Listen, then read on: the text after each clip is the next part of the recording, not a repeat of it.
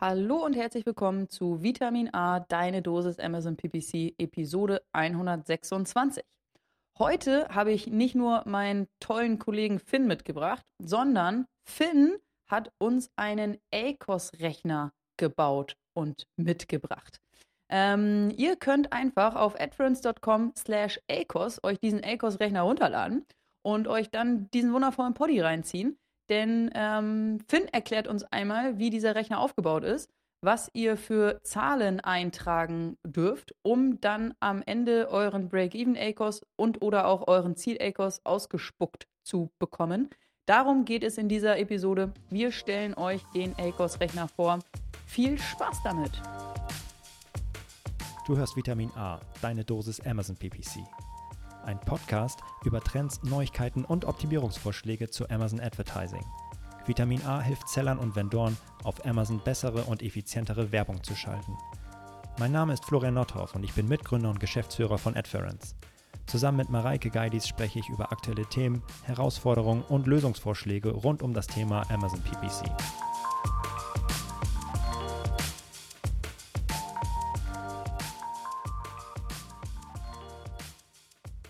Hallo Finn. Hallo Mareike.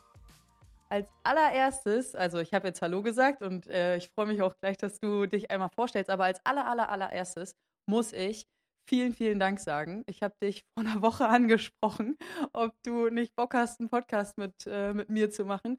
Florian ist diese Woche im Urlaub. Ähm, ich bin oder wäre wieder alleine gewesen. Ich habe dich gefragt, ob du nicht Lust hast, was mit mir aufzunehmen vielen, vielen Dank für dein spontanes Ja und ähm, ich freue mich sehr auf, auf alles, was jetzt in der nächsten halben Stunde hier so kommt. Dankeschön. Ja, kein Problem. Ich freue mich auch hier zu sein und ich habe auch noch was Schönes mitgebracht. Oh, das ist ja auch bald Weihnachten, ne? Genau. Und äh, da kann man schon mal, da kann man schon mal ein kleines Geschenk dabei haben. und das haben wir heute gemacht. So sieht's aus. Finn, schön, dass du da bist. Ähm, für alle, die dich noch nicht kennen, wer bist du? Was machst du so?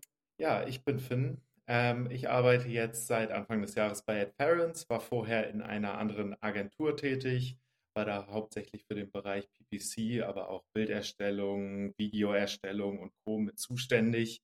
Nicht im Schneiden, aber in der Konzeption davon. War auch Amazon-Seller bis ja, Anfang dieses, dieses Jahres. Ähm, das Ganze hat sich dann ein bisschen gewandelt aus, ja, ich glaube, vielen von euch bekannten Gründen, und ja, bin jetzt ziemlich glücklich bei Adference zu sein. Yeah. Perfektes Intro. Sehr cool. Was hast du denn äh, für Produkte auf, auf Amazon verkauft und wo hast du die gesourced und warum machst du das jetzt nicht mehr? Was, äh, für, von was für Problemen sprichst du? Also ich habe im Allgemeinen Abtropfmatten verkauft. Das Ganze ging Anfang 2019 los. Ähm, 2019 war die ja, Amazon-Seller-Welt noch ein Ticken eine andere. Da hatten wir noch ganz andere Verschiffungskosten, ganz andere Produkteinkaufspreise. Ähm, und ich hatte dann auch das große Glück, dass Amazon in meine Nische selber gekommen yeah. ist. Und da, ich glaube, das kennt jeder, macht relativ wenig Spaß nach einer gewissen Zeit dann, weil Amazon da doch schon der größte Magnet dann auf einmal ist. Mhm. Und ähm, wo hast du deine, deine Produkte herbezogen? Wo hast du die herbezogen? Ganz, ganz standardmäßig aus China. Man kann ja mal so ehrlich sein. Also, so, wie wahrscheinlich viele andere auch, sind sie aus China gekommen, aber da nicht. Ja, versucht nicht den günstigsten zu nehmen. Ich hatte schon immer den Anspruch, auch Sachen zu verkaufen, die ich auch selber benutzen würde oder auch benutzt habe, vielleicht eher so rum. Ähm, mhm. Und deswegen qualitativ immer ja, dann doch schon am oberen Ende bedient. Und das äh, hat eine Zeit lang ganz okay funktioniert und äh, dir auch Spaß gemacht und du konntest so in die, in die Sellerwelt abtauchen und dann sind aber die Einkaufspreise äh, in die Höhe gesprungen? Ga ganz genau. Also am Anfang lief es super gut. Dann ging nur Anfang des Jahres, ähm, ja, hat sich das alles so ein bisschen gedreht, ähm, dass, die, dass ich hätte groß nachbestellen müssen Mhm. Ähm, und dann habe ich nur auch die Preise gesehen, was sie da mittlerweile aufgerufen haben dann. Und das ist so enorm auch in die Höhe geschossen. Mhm. Dass es sich einfach nicht gelohnt hätte, da zum gleichen Preis weiter zu verkaufen. Da hätte mhm. dann deutlicher Aufschlag kommen müssen. Ähm, und dann wäre es ja ziemlich schwierig gewesen, mit dem Preis weiterhin so viel zu verkaufen, dass ich dann ja zu mir ehrlicherweise gesagt habe, ich sollte es jetzt sein lassen. Und ja, aber was die Zukunft bringt, ist ein ganz anderes Thema. Da wird ja demnächst noch was kommen. Okay, ich bin gespannt. aber ich glaube, dass das ähm, ein Problem ist, mit dem viele gerade zu kämpfen haben. Und äh, ja, cool, dass du so offen darüber sprichst. Ähm, genau. Ich äh, glaube, du bist damit nicht alleine. Ich glaube, viele haben ähm, gerade Herausforderungen wegen der steigenden Preise. Man kann nicht alles an die Endkunden weitergeben. Ähm, und ja, dann muss man sich eben neu orientieren. Das ist, ja, wird vielen Leuten so gehen. Ähm, und da muss man dann auch einfach ehrlich zu sich sein, wenn es dann viel zu teuer wird und man da auch kein Ende in Sicht sieht. Also jetzt mit Inflation und Co. Ja. Wird, wird, wird die Lage äh, auf Einkaufspreise, Verschiffungskosten und so nicht viel besser werden in nächster Zeit. Ja. Ich glaube, das muss man auch sehen. Und ähm, dann muss man halt für sich die Entscheidung treffen. Definitiv. Hier, ich äh, habe mal eine, äh, oder gestern, äh, ich will mir gerade einen Trockner kaufen, ja, einen Wäschetrockner. Äh, weil ich keine Lust habe, die ganze Wäsche immer aufzuhängen, sondern ich will die in den Trockner reinschmeißen und dann ist sie trocken. Und ähm, wir haben so ein bisschen geguckt, Stiftung Warentest und was ist gerade der beste Trockner. Und jetzt ist ja auch gerade ähm, der, der zweite Prime Day. Und da ist einer runtergesetzt von knapp 1500 Euro auf 800 Euro. Ist ja schon ganz gut, ist ja schon super.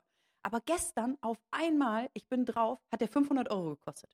500 Euro statt 1500 Euro. Ich zugeschlagen, mich mega gefreut, durchs Haus gelaufen, abgefeiert. Drei Stunden später habe ich eine E-Mail bekommen, Ihre Bestellung wurde storniert das, ist, äh, das Produkt ist nicht verfügbar. Habe ich wieder reingeguckt, es gibt das Produkt, aber halt wieder für 800 Euro. Das wird dann wahrscheinlich ein Preisfehler gewesen sein. Mann, ich hatte mich so gefreut. Ja, ich hatte das Gleiche. Ich habe 2020 noch, dachte ich mir, ja, du brauchst jetzt unbedingt Desinfektionsmittel. Ich auf Amazon alles durchgesucht. Es gab noch einen Anbieter, der welches hatte. Ich warte drei Wochen auf meine Bestellung und dann wird sie storniert. Das ist doch, das ist doch blöd. Das, aber es ist, ja, es gibt ja auch so Tools, die den Preis ein bisschen hin und her schieben. Und wenn da mal ein paar Fehler auftreten, dann hast du halt auf einmal einen Preis von 500 Euro. Und natürlich musst du die Bestellung dann wahrscheinlich auch stornieren, weil sonst bezahlst du richtig. Genau, ich habe äh, mich gestern dann auch, äh, na, ich wollte gerade sagen kurz, aber ich habe mich schon ein bisschen länger darüber aufgeregt. Und dann habe ich aber an unseren Podcast gedacht, äh, über den wir heute sprechen, ähm, möchten, den wir heute zusammen aufnehmen und auch über, über deine Situation und habe mich dann versucht, in die, ähm, in die Perspektive des Verkäufers zu setzen und habe mir auch gedacht, ja, das funktioniert halt wahrscheinlich einfach gar nicht. Du kannst nicht einen Wäschetrockner, der eigentlich 1500 Euro kostet, für 500 verkaufen. Funktioniert nicht. Kann, kannst du halt einfach wirtschaftlich nicht machen. Nee, also nicht auf Dauer, wenn das jetzt mal ein Prime-Angebot ist oder irgendwie so, also sowas in die Richtung, dann geht es wahrscheinlich mit einer begrenzten Stückzahl, aber wenn er da mal einen Tag so drin steht, dann kann das schon ziemlich teuer werden für den. Ja. Nicht so schön sein. Ja, ich werde im Laufe des Tages immer mal wieder reingucken, aber wahrscheinlich muss ich mich von dem Gedanken, ich kriege diesen Trockner für 500 Euro verabschieden. Also bist du auch eine richtige Prime Day Shopperin? Nee, tatsächlich nur, wenn es gerade ähm, zusammenkommt. Also wenn ich gerade eine größere Anschaffung ähm, vorhabe. Ich habe, glaube ich, vor ein oder vor zwei Jahren habe ich mir einen ganz coolen Fernseher gekauft ähm, und jetzt äh, gerade den Trockner. Und wenn das dann zusammenfällt, ich brauche gerade was Großes ähm, und der Prime, der ist gerade, dann ja. Aber ansonsten eher weniger. Also ich bin jetzt nicht unterwegs und suche nach Schnäppchen, obwohl ich nichts brauche oder so. Kann ich sehr gut verstehen. Das ist bei mir, seitdem ich selber auf der anderen Seite saß, auch ja alles verloren gegangen, weil man da dann auch sieht, okay, die meisten Leute heben vor Prime Day noch so ein bisschen den Preis an, um dann dir den gleichen Preis per Rabatt zu geben. Also das sind keine ungängigen Mittel, die sie da so verwenden. Ja. Seitdem ist es wirklich weniger. Gar nicht mehr. Ja. Also, okay, ja. ja. Ja. Äh, mal gucken, ob ich noch Glück habe mit meiner Schnäppchenjagd. Wenn nicht, dann muss ich mich wahrscheinlich damit auseinandersetzen, dass es auch in Ordnung ist, dass man Geld für, für etwas Gutes bezahlt. So. Okay, das äh, zu deinem äh, Seller-Leben, äh, was gerade pausiert ist. Aber ich bin gespannt, was da als nächstes kommt. Ähm, dann hast du in einer ähm, Agentur gearbeitet und warst da vor allem für die Produktlisting-Optimierung verantwortlich, wenn ich das richtig verstanden habe. Vielleicht kannst du da noch mal ein bisschen was zu erzählen. Ganz genau. Also was wir da gemacht haben, war natürlich Die Leute kamen auf uns zu, hatten entweder ein neues Produkt oder auch ein jetzt bestehendes Listing und wollten halt neue, ja, Bilder, Videos, A-Plus-Inhalte, alles, was irgendwie in die Richtung Visuals geht, die wir dann erstellt haben. Das Ganze dann auch natürlich versucht, möglichst kundennah beizubringen, weil Bilder sind nicht gleich Bilder. Du soll, solltest nach Möglichkeiten da genau schon Kundenfragen beantworten, direkt auf den ersten Bildern, direkt mit. Und da dann auch immer versucht, möglichst anhand von den Bewertungen auch zu gucken, wonach guckt der Kunde wirklich, was ist ihm bei diesem Produkt wirklich. Und da, das ist teilweise auch sehr erschreckend gewesen, wie weit das auseinander lag zwischen was hat, was hat sich der Verkäufer gedacht, was für den Kunden wichtig ist mhm. und was, was ist dem Kunden wirklich wichtig. Mhm.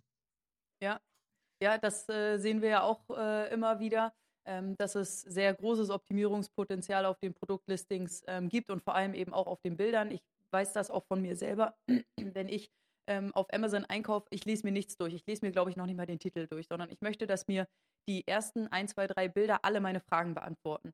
Ähm, das ist mein Anspruch, meine Art und Weise, etwas einzukaufen. Ähm, deswegen kann ich nachvollziehen, wenn du sagst, Bilder sind extrem wichtig und Bilder sind nicht gleich Bilder. Es ist ja auch verkaufspsychologisch so, dass die ersten ganz wenigen Sekunden entscheiden, mhm. eigentlich schon größtenteils natürlich, kaufe ich das Produkt oder kaufe ich es nicht. Es ist mhm. natürlich klar, wenn ich jetzt irgendwie nach anderen Abmessungen suche, dann kann sich die Kaufentscheidung noch wandeln. Aber wenn ich jetzt mhm. nach gerade bei günstigeren Produkten und irgendwas, was so Verbrauchsgegenstände sind, da, da suche ich, scroll durch, klicke auf eins drauf, okay, Preis ist in Ordnung. Und ja, und ist es gekauft. Ja, da, ja. da lesen nicht so viele Leute Titel, ja. geschweige denn Bullet Points und ganz abgesehen irgendwie von Produktbeschreibung oder A-Plus-Inhalten. Guckt sich niemand an. Das kann ich äh, total nachvollziehen. Da sehe ich mich.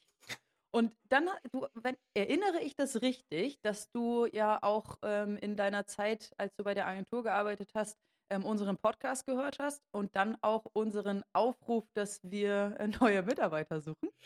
Das ja, ne? ist richtig. Ich habe den immer dafür benutzt. Also ich bin selber Vitamin A-Hörer, um einfach da immer am laufenden, ja, auf dem Laufenden zu bleiben, da immer auf dem aktuellen Stand zu bleiben und vielleicht auch noch ein paar neue, ja, Sachen mitzunehmen. Und das ging dann damit los, als ihr über die Geburtsanpassung nach Platzierung gesprochen Ach, habt. Witzig. Was ja auch ein sehr, sehr interessantes Thema ist. Ja. Und dann ging es immer so weiter, immer mal wieder reingehört und dann, ja, war es vor, ich würde fast sagen, ein, einem Jahr oder wie lange sind das? Neun Monate? Irgendwie so war es dann so weit, dass es hieß, ja, wir sind auf der Suche nach neuen Mitarbeitern. Und da habe ich mich angesprochen gefühlt. Und yeah. ja. Heute und wir sind hier. sehr, sehr glücklich, dass äh, du dich bei uns gemeldet hast und beworben hast und jetzt ähm, zu AdFriends und vor allem zum Account Management ähm, gehörst. Das ist richtig, richtig cool. Bin ich auch sehr froh darüber, dass ich ja auch genau die Folge gehört habe. Ja, genau. Ich muss auch zugeben, ab und zu wurde dann auch mal eine Folge ausgelassen, aber die war sehr interessant. Das gehört dazu. Und äh, aber cool, dass du auch mit den Platzierungsmodifikatoren ähm, eingestiegen bist. Da haben wir ja, wie du gerade gesagt hast, auch einen Rechner, äh, den wir zur Verfügung stellen. Und ähm, wenn wir dann gleich äh, nochmal einen Schritt weitergehen, dann schließt sich ja hier noch ein weiterer Kreis. Das ist ja ganz hervorragend. Aber bevor wir dahin gehen, erzähl doch noch einmal kurz, was du, ähm, was deine Aufgaben bei AdFriends sind.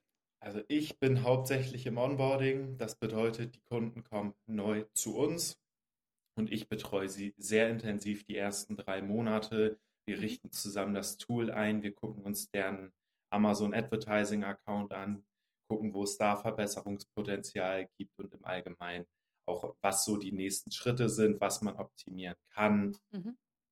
Auch zum Beispiel, welche neuen Kampagnentypen für den Kunden spezifisch interessant werden können.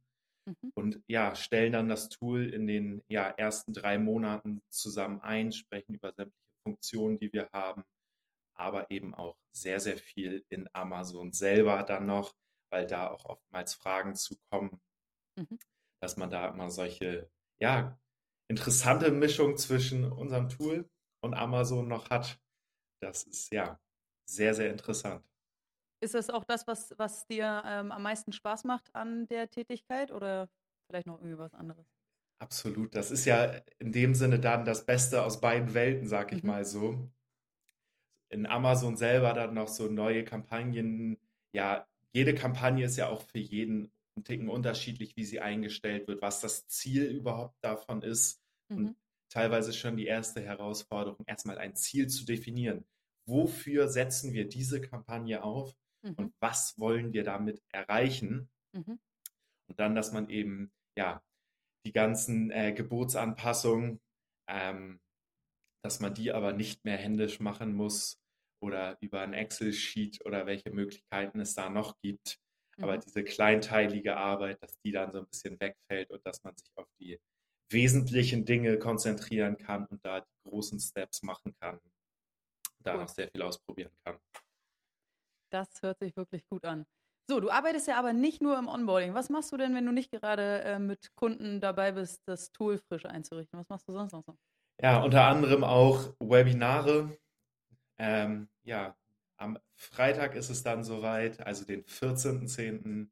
bin ich in Leipzig auf dem Amazon Seller Day mhm. und habe dafür dann auch noch eine Kleinigkeit vorbereitet. Uh. Ein kleiner Account-Check, eine kleine Checkliste. Oh und habe dann auch immer noch mal so gerne kleine Projekte, wie das mhm. heute. Ich glaube, das werden wir dann gleich vorstellen, was ich Schönes mitgebracht habe. Das kleine Projekt werden wir gleich vorstellen, genau. Genau. Und damit werden und damit beschäftige ich mich dann auch noch immer so kleine, ja, Helferlein, die einigen Leuten echt das Leben ticken leichter machen und auch einfach interessant sind in der Erstellung. Ja, nice. Das hört sich äh, sehr, sehr vielfältig an, was, was du so machst.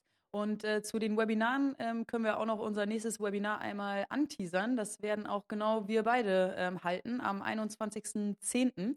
Ähm, diese Folge hier, diese Episode kommt am 19.10. raus. Wenn ihr sie am 19. oder 20. hört, dann geht doch auf adference.com Webinare und ähm, meldet euch für das Webinar am 21.10. an. Wenn ihr live dabei sein könnt, freuen wir uns. Wenn nicht, dann bekommt ihr später die Aufzeichnung zugeschickt, ist auch in Ordnung. Und äh, da wollen Finn und ich über Conversion Rate Optimierung auf Amazon sprechen. Ich glaube auch ein ziemlich cooles Thema, haben wir gut was vorbereitet. Ähm, also ja, geht auf adference.com slash Webinare und registriert euch. Wir freuen uns, wenn ihr da mit dabei seid.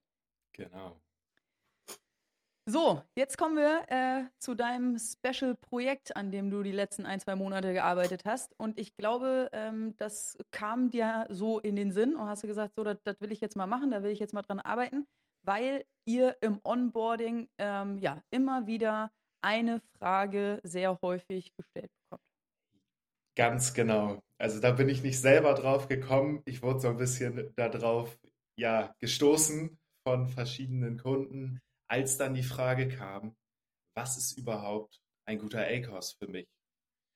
Und die Frage zu beantworten, ist immer ein Ticken schwierig, weil eben jedes Produkt an sich schon von seiner Kategorie her unterschiedlich ist.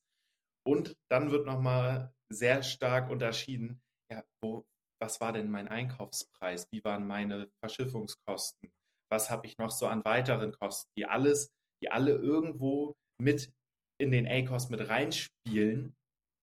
Und dann habe ich mir gedacht, gut, dann baust du einen kleinen Rechner, dass wir da eben nicht mehr, ja, das ewig aus dem Kunden raus, ja, dem seine Werte aus der Nase ziehen müssen, ihn nochmal losschicken müssen und sagen, hier, berechne das Ganze nochmal. Wir brauchen dafür irgendwie einen Wert, weil auch ja, erstmal ein Ziel damit zu haben, okay, wohin soll mein ACOS überhaupt, dass ich erstmal Break-Even laufe zum Beispiel. Dass ich erstmal plus minus null mit der Werbung mache, ist schon mal ein sehr, sehr wichtiges Ziel, damit wir das Ganze in die richtige Richtung aussteuern können. Es ist natürlich klar, wenn ich 10% Marge an meinem Produkt habe, dann sollte ich irgendwo in die Richtung gehen. Wenn ich 50% habe, dann kann ich auch teilweise mit einem ACOS von 40 noch super leben und muss gar nicht so tief runtergehen mit dem ACOS und die Ziele so, so klein setzen. Und da ist halt einfach für jeden Einzelnen unterschiedlich, wo bin ich und wo will ich hin. Und damit, also dafür soll dann ja der ACOS-Rechner eine Hilfe sein, damit man da einfach ganz leicht seine Werte eintragen kann und dann am Ende einen Wert rauskriegt, was erstmal der Break-Even-Punkt ist, also plus minus null, wo wir einfach erstmal werbetechnisch kein Gewinn, kein Verlust fahren und dann eben, dass man dann weiterhin auch gucken kann, okay, wie viel Prozent Gewinn möchte ich denn haben. Sehr, sehr cool. Ja, mega. Ähm, genau, und dann hast du einfach mal so einen Ecos-Rechner äh, gebaut und auf die Beine gestellt. Und ähm, den, äh, wir haben dann darüber gesprochen und dann habe ich gesagt, das ist natürlich mega cool für unsere Kunden. Ähm, die können da ihre Werte eintragen, die bekommen ein Ergebnis ausgespuckt und dieses Ergebnis kann dann ähm, bei uns im, im Tool als, als Optimierungsziel eingestellt werden. Aber das ist halt nicht nur für unsere Kunden interessant, das ist für jeden, der auf Amazon verkauft, interessant. Ähm, so eine ja, super einfache Hilfe an seiner Hand zu haben, seine Werte einzutragen, ähm, seinen Break-Even-A-Cost zu errechnen ähm, und dann eben, wie du gerade gesagt hast, mit, einer, mit einem schönen Gewinn ähm, eben auch noch sein, sein Ziel-A-Cost zu errechnen, unabhängig davon, ob ich jetzt ein Tool nutze oder nicht, ähm, ist es immer gut, sein Break-Even-A-Cost zu kennen. Deswegen ähm, ja, habe ich dich hier in den Poddy eingeladen und ähm, ich freue mich, dass du uns jetzt äh, gleich einmal den ACOS-Rechner vorstellen wirst. Wir werden den einmal zusammen durchgehen. Wir haben schon einen, einen Blogartikel und auch einen Knowledge-Base-Artikel zu diesem Thema. Wie berechne ich mein ACOS-Ziel? Und ähm, genau, da gibt es auch so eine, so eine Grafik und äh, da kann man sich schon so ein bisschen dran orientieren. Aber ähm, noch viel, viel cooler ähm, ist jetzt eben dieser, dieser ACOS-Rechner, weil ich da wirklich Werte eingeben kann und dein ähm, Ergebnis wird dir ausgespuckt. Das heißt, wir gehen hier noch einen Schritt weiter und machen es oder wollen es euch ähm, noch einfacher machen. Unsere wundertollen Marketing-Kollegen und Kolleginnen ähm, haben ähm, den Rechner euch zur Verfügung gestellt. Das heißt, was ich euch empfehlen würde, ist jetzt einmal auf www.adference.com slash acos ähm, zu gehen, euch den ähm, Rechner runterzuladen und alles, was äh, Finn uns jetzt erklärt, dann einmal mit uns zusammen ähm, durchzuklicken. So. Ganz genau. Dann, dann, lass uns den doch mal Schritt für Schritt durchgehen. Erzähl mal. Yes. Also das, der erste Schritt in unserem ACOS-Rechner jetzt ist einmal den Einkaufspreis einzutragen. Also wie viel habt ihr pro Einheit für euer Produkt bezahlt? und diesen Wert dann einfach als ja, Eurobetrag ähm, einzutragen. Das ist, wäre der erste Schritt, dass wir da schon mal wissen, wo, also für wie viel habe ich das Produkt eingekauft, weil das auch immer ein, ein Hebel sein kann ähm, und auch einen großen Einfluss am Ende darauf hat, wie viel am Ende ja, übrig bleibt. Und deswegen sollte das immer Schritt 1 sein, einmal den Einkaufspreis einzutragen, natürlich, wie gesagt, in Euro umgerechnet. Jeder kauft aus einem anderen Land mit anderen Währungen, aber wir sollten das hier vereinheitlichen und das Ganze auf Euro lassen, weil am Ende eben auch Amazon alles in Euro abbucht, wenn man auf dem deutschen Marktplatz unterwegs ist. Sauber. Wenn ich da einmal kurz äh, reinspringen darf, ähm, nur noch einmal, um das ganz klar von vornherein, dieser Rechner, den könnt ihr pro Produkt nutzen. Das heißt, wenn ihr Zahnbürsten verkauft und wenn ihr äh, Brillenputztücher verkauft, dann macht das bitte einmal für die Zahnbürsten und in einem zweiten äh, Durchgang für die Brillenputztücher. Also wirklich pro unterschiedliches Produkt und dann, wie Finn gerade gesagt hat, pro Produkteinheit. Also selbst wenn ihr 100 Stück ähm, kauft, 100 Stück zusammen einkauft und euch das zuschicken lasst, dann ähm, tragt hier bitte die Werte ähm, pro Produkt, pro Produkteinheit ein. Ähm, genau. Und äh, Finn ist gerade mit dem Einkaufspreis gestartet. Das ist ja das Erste, was aus meinem Geldbeutel rausfließt. Ganz genau.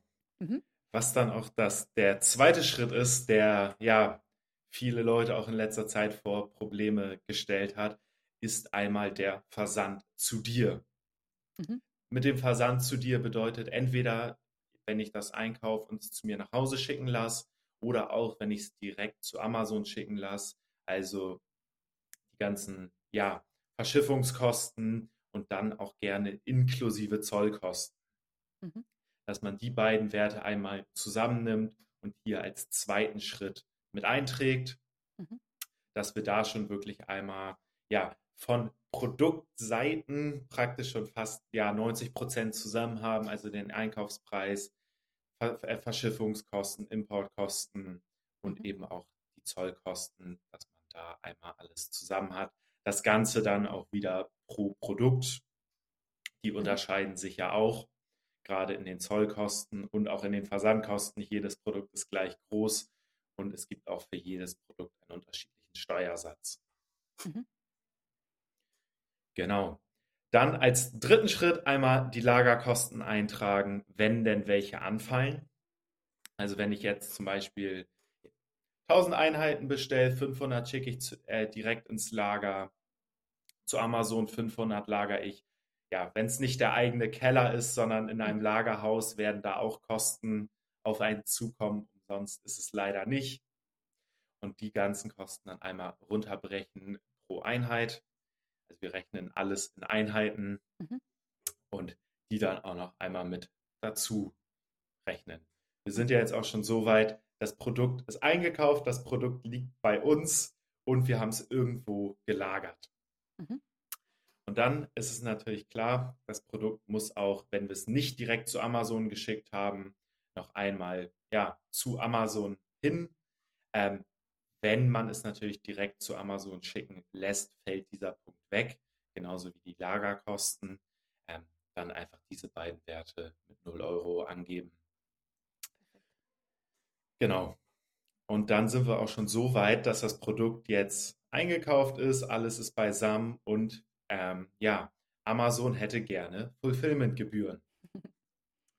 Die ganzen, also die beiden unterscheiden sich dann natürlich zwischen FBA und FBM, ähm, die dann auch einfach einmal mit eintragen.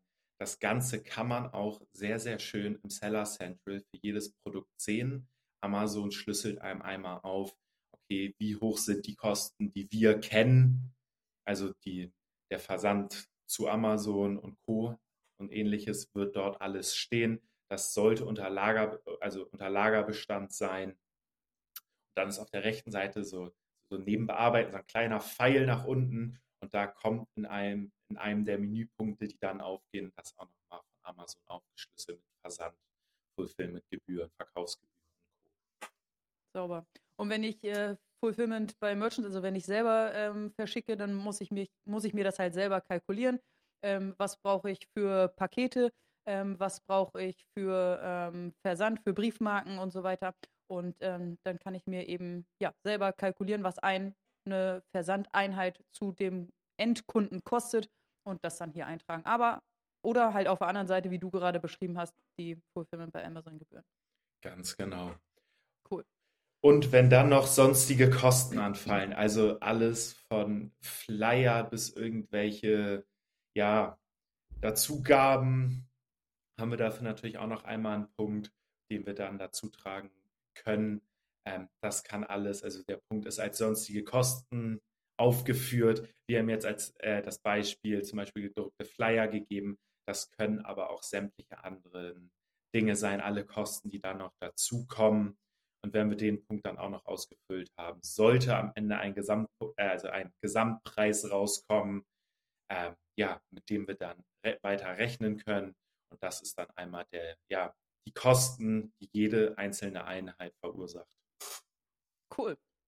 Aber es, äh, wir sind leider noch nicht ganz fertig mit den Kosten. Ne? Wir müssen noch mehr Geld abdrücken. Noch genau. mehr. Jetzt wird es ja auch eigentlich erst so richtig interessant. Wir haben zwar jetzt unsere ganzen Kosten gedeckt, das Produkt ist bei Amazon, die Versandkosten sind mit drin, aber Amazon möchte auch abhängig von der Kategorie nochmal einen prozentualen Anteil abhaben, Mhm. der meistens so zwischen 8 und 15 Prozent liegt. Und was wir aber hier machen können, ihr müsst jetzt nicht recherchieren, wie viel ist meine Verkaufsgebühr, sondern wir haben hier ein kleines Dropdown-Menü, wo ihr einmal die ähm, Kategorie auswählen könnt, unter der ihr verkauft und dann einfach einmal auswählen und dann wird dabei ein Prozentwert rauskommen, den wir dann auch so weiter mit einberechnen. Genau, der Wert ist für jede Kategorie auch so ein bisschen abhängig, deswegen da gerne mal gucken. Es ist die Hauptkategorie von Amazon, zum Beispiel ja, Küche, Haushalt, Wohnen, Motorradkleidung, Beauty, Drogerie und Körperpflege, Auto und Motorsport. Je nachdem, wo man drin ist, ja, verändert sich auch natürlich äh, der prozentuale Anteil, den Amazon gerne abhätte. Genau, für jede verkaufte Einheit möchte Amazon sich äh, verprovisionieren lassen und mitverdienen, was ja irgendwo auch nachvollziehbar ist, weil es äh, deren Marktplatz ist, den, den die Verkäufer nutzen. Ähm, genau, du hast einmal im zweiten Tabellenblatt die ganzen Kategorien inklusive ähm, der ähm, prozentualen ähm, Verkaufsprovision eingetragen ähm, und ihr könnt einfach das Dropdown nutzen, dann wird das ausgegeben und dann wird das auf den Verkaufspreis gerechnet. Das heißt, ihr habt dann irgendwie 15% 17% 8% was auch immer auf euren Produktverkaufspreis, ähm, den ihr dann noch einmal an Amazon abdrücken müsst. Ähm, und bezüglich der Kategorien sei noch einmal hinzuzufügen, wir haben im zweiten Tabellenblatt auch einmal die Quelle mit eingefügt, denn ähm, was wir hier gemacht haben, ist, wir haben den aktuellen Stand. Ne? Wir jetzt, sind jetzt im Oktober 2022 und das ist der aktuelle Stand der Verkaufsprovision. Kann natürlich sein, dass der sich im Laufe der Zeit ähm, verändert. Wenn dem so ist und wir das mitbekommen, dann ähm, aktualisieren wir den Rechner auch gerne. Aber habt ihr da gerne auch äh, einen Blick drauf? Und äh, letzter Hinweis, die Gebühren, die hier drin stehen, die gelten für Deutschland. In anderen Ländern gibt es andere Verkaufsgebühren. Ähm, auch da müsstet ihr dann bitte einmal ähm, ja, euch die dann sonst im Zweifel selber raussuchen. Aber wenn ihr in Deutschland verkauft ähm, und äh, ja, den Rechner nutzt und es noch nicht so weit von Oktober 2022 entfernt ist, dann äh, sollten das die aktuellen Verkaufsprovisionszahlen sein. Genau. Wir hoffen natürlich, dass sie so, so lange wie möglich aktuell bleiben, dass Amazon keine Gebührenerhöhung vornimmt. Aber sie können sich natürlich immer ändern. Genau. Dann. Hier, äh, eine, eine, eine, letzte, eine letzte Sache zu, zu diesem Punkt noch. Ähm, Finn und ich haben äh, im, im Vorwege zu diesem Podcast einmal ein äh, bisschen diskutiert und versucht uns auszutauschen darüber, warum Amazon für unterschiedliche Produkte ähm, unterschiedliche ähm, Verkaufsprovisionshöhen erhebt. Zum Beispiel für Videospielkonsolen wollen sie 8%, aber für Spielzeug und Spiele wollen sie 15%. Und uns ist noch nicht so richtig äh, klar geworden, ähm, warum Amazon da einen Unterschied macht. Wenn ihr irgendwie eine Idee habt, ähm, dann schreibt doch mal in unserer Discord-Community, was eure Theorien dazu sind. Das äh, würde mich mal sehr interessieren. Nicht nur dich. man, man, nimmt das immer viel zu leicht hin. Amazon sagt, sie wollen den Gebührensatz haben, aber wieso, wieso denn? Wie kommt das zustande? Vielleicht ja. übersehen wir auch, sehen auch den offensichtlichen Punkt nicht, aber wir sind in unserer Diskussion zu keinem keinem Ergebnis gekommen und vielleicht weiß das ja jemand. Er hält uns gerne. Genau. Gut, dann ist auch der nächste Punkt wahrscheinlich mit der wichtigste Punkt. Für wie viel verkaufe ich überhaupt mein Produkt? Das Ganze natürlich inklusive Mehrwertsteuer, also so wie es am Ende auch auf eurem Produktlisting steht, ähm, dass das einmal zusammengezogen wird, also Mehrwertsteuer und auch natürlich ähm, ja, der eigentliche Verkaufspreis, dass wir da auf den Gesamtbetrag kommen. Ja, und dann, dass wir im nächsten Schritt die Mehrwertsteuer zwar theoretisch wieder abziehen, wir brauchen nur die, den exakten Preis, weil sich davon natürlich auch die Verkaufsprovision so ein bisschen dann unterscheidet. Und da der Wert wird so gerechnet und deswegen brauchen wir einmal den Wert mit Mehrwertsteuer. Genau. Also wenn ihr euren Wäschetrockner für 1500 Euro verkauft, dann macht einmal die Kalkulation. Wenn ihr euren Wäschetrockner dann für 800 Euro verkauft, macht die Kalkulation bitte nochmal. Und wenn ihr euren Wäschetrockner für 500 Euro verkauft, dann wird hier wahrscheinlich ein Minuswert bei rauskommen. Und dann merkt ihr, dass ihr euren Wäschetrockner nicht für 500 Euro verkaufen solltet. Ähm, was ich damit sagen möchte, ist, wenn sich euer Preis ändert, dann kalkuliert das auch gerne nochmal neu, ähm, weil sich dann entsprechend auch eure Marge und auch euer Break-Even-ACOS ähm, verändern werden. Genau, und Umsatzsteuer sind eigentlich 19 Prozent, aber wir hatten ja auch mal äh, während Corona eine Phase, da wurde das gesenkt auf 7 Prozent. Das heißt, das könntet ihr dann hier auch anpassen, ähm, wenn das der Fall mal wieder sein sollte. Ganz genau. Und dann sind wir auch fast fertig mit dem Rechner, denn der letzte Schritt ist nur noch einmal, ja, den gewünschten Ge Gewinn einzutragen, dass wir da sagen, okay, wir haben jetzt schon Wert rausbekommen, lass ihn bei 38 Prozent sein und davon hätte ich gerne ja, 10% Gewinn und dann sollte euer ACOS-Ziel auch 28% sein. So sieht's aus. Geil. Das heißt, ihr habt alles eingetragen, ihr habt die ganzen Kosten eingetragen, ihr habt ähm, die Kategorie ausgesucht, ihr habt euren Verkaufspreis eingetragen, die Umsatzsteuer bleibt wahrscheinlich stehen.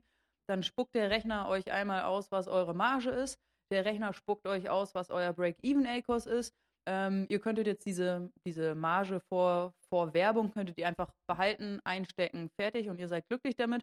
Oder ihr sagt, ich möchte eben in Werbung investieren um meine Verkäufe zu steigern. Und dann kann dieser Rechner euch ausgeben, wie viel Euro und eben wie viel Prozent im Break-Even-ACOS ihr in Werbung investieren könnt, um bei plus minus null rauszulaufen. Dann habt ihr aber wahrscheinlich einen äh, gewünschten Gewinn, weil man möchte ja auch von irgendwas leben und irgendwas auch wieder rausziehen und nicht alles reinvestieren. Und dann wird euch dieser wundervolle ACOS-Rechner euren Ziel-ACOS ausspucken. Den könnt ihr entweder bei uns im Tool als Optimierungsziel eintragen oder ihr geht selber in die Advertising-Konsole und optimiert eure Kampagnen, eure Gebote hin zu eurem Ziel-ACOS, sodass eure Kampagnen eben entweder auf eurem Break-Even-ACOS oder auf eurem Ziel-ACOS laufen. Ganz genau. Super geil. Dann ist es vielleicht noch ganz, ganz wichtig zu sagen, sobald sich natürlich irgendwelche Kostenpunkte ändern, gerne auch das dann einmal ja, natürlich auch den Stand jetzt, den, äh, das ACOS-Ziel gerne weiterhin wissen, aber eben auch einmal neu kalkulieren, wenn sich irgendetwas ändern sollte. Weil es natürlich klar, jeder Wert, den wir hier eintragen, hat am Ende einen größeren oder einen kleineren Einfluss, je nachdem, wie groß er ist, auch auf unseren Break-Even-ARCOS, auch auf, unser, auf unseren Ziel-ARCOS, wo wir hinwollen. Und da dann immer gerne, wenn sich irgendwas ändert, von Amazon-Gebühren äh, bis Einkaufspreis oder eben auch der Verkaufspreis. Mhm. Sobald sich die ändern, werden sich die Werte auch mit ändern. Und dann ist man immer da auch auf dem neuesten Stand bleibt. Ähm, immer gerne einmal eintragen, neu rechnen lassen trotzdem den alten Wert erstmal nicht vergessen, gerade wenn man noch Lagerbestand ein bisschen von, von ja zu einem ACOS-Wert von 26 hat und der neue ist dann ein bisschen teurer geworden, liegt dann irgendwo beim Break-Even ACOS von 30. Sind nur Zahlen als Beispiel, aber dass man da auch immer weiterhin weiß, okay, ich habe jetzt so viele Einheiten zu dem ACOS-Wert da und so und dann die neue Charge, die kommt, zu dem. Mhm. Und ihr macht das ja auch pro Produkt. Am Ende wollt ihr ja aber wahrscheinlich ähm, die Optimierungsziele auf Kampagnen- oder Anzeigengruppenebene ähm, definieren und umsetzen. Und deswegen ergibt es total Sinn, in der Werbung dann auch äh, die Kampagnen so zu strukturieren, ähm, dass ähm, äh, ein und dasselbe Produkt innerhalb einer Kampagne sind. So, ihr berechnet hier den Break-Even-ACOS von zum Beispiel 35 Prozent, möchtet das auf Kampagnenebene definieren, dann sollten natürlich auch nur genau diese Produkte in dieser Kampagne drin liegen. Ähm, ansonsten ähm, habt ihr Schwierigkeiten. Wenn ihr Produkte habt, die ähm, sind unterschiedlich, die haben eine andere Marge, die haben einen anderen ähm, Ziel-ACOS, dann packt die auch ähm, gerne in andere Kampagnen, sodass ihr das ähm, gut steuern könnt. Das noch so als äh, letzter ähm, zusätzlicher Tipp. Ganz genau. Mega. Finn, hast du noch irgendwas hinzuzufügen? Ich glaube nicht. Ich danke dir vielmals und äh, ich hoffe, die Zuhörer und Zuhörerinnen ähm, haben sehr viel Spaß mit dem ACOS-Rechner. Ladet ihn euch runter, probiert ihn aus, gebt uns gerne Feedback. Das muss nicht die letzte Version sein. Wenn ihr irgendwelche Optimierungswünsche habt, dann sagt gerne Bescheid. Ähm, aber ja, wir hoffen, dass äh, der euch im ersten Schritt schon mal hilft. Vielen, vielen Dank, Finn, für deine Mühe, diesen Rechner zu bauen. Vielen Dank für deine Zeit, diesen Podcast mit mir aufzunehmen. Und ähm, ich freue mich sehr auf unser Webinar ähm, nächste Woche. Auch da nochmal adference.com slash Webinare, meldet euch an und dann äh, sprechen Finn und ich über Conversion Rate Optimierung. Ganz genau. Danke für die Einladung, dass ich hier sein durfte. Und, Danke dir. Und ich freue mich nächste Woche aufs Webinar. Tito. Bis dann, einen schönen Tag euch. Ciao, ciao. Ciao. Das war Vitamin A, deine Dosis Amazon PPC. Für Fragen und Feedback schaut direkt in unserer Discord-Community vorbei. Diese erreicht ihr unter adference.com/discord. Hier kannst du dich mit anderen Amazon PPC-Profis, Sellern und Vendoren rund um die Themen Amazon und Amazon Ads austauschen. Vielen Dank fürs Hören und bis zum nächsten Mal.